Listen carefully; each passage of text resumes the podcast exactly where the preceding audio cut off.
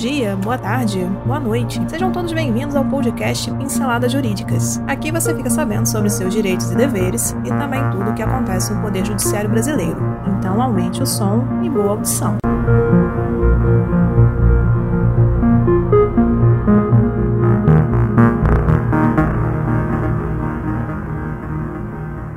Episódio de hoje, o Dr. Inácio Esteves, advogado do escritório Pinheiro e Esteves Advogados Associados, vai falar do caso de uma internação psiquiátrica que foi parar na justiça, pois a paciente foi internada contra a sua vontade. Mulher internada à força será indenizada por irmão e hospital psiquiátrico.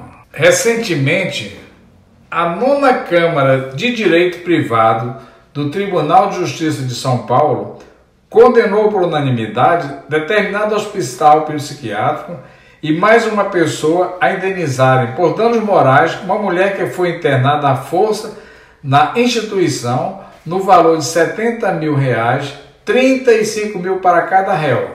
A autora que foi internada à força teve o apartamento invadido. Amarraram seus pés, pernas, braços, tronco e cabeça e a levaram para o hospital psiquiátrico onde permaneceu incomunicável por 48 horas, sem perspectiva de alta ou informação a respeito de seu estado de saúde.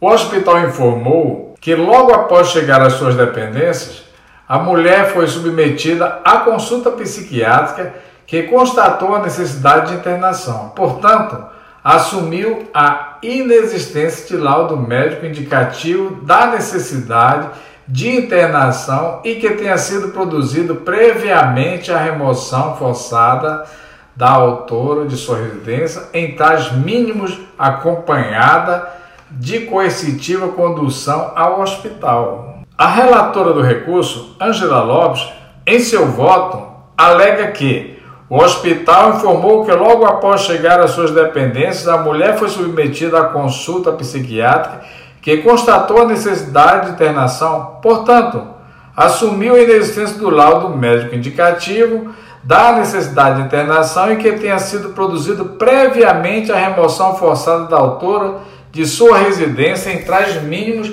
acompanhada de coercitiva condução ao hospital. A decisão também cita que o irmão da autora admitiu não haver avaliação prévia do estado da irmã e que a adoção da medida se pautou em meios trocados com clínica médica.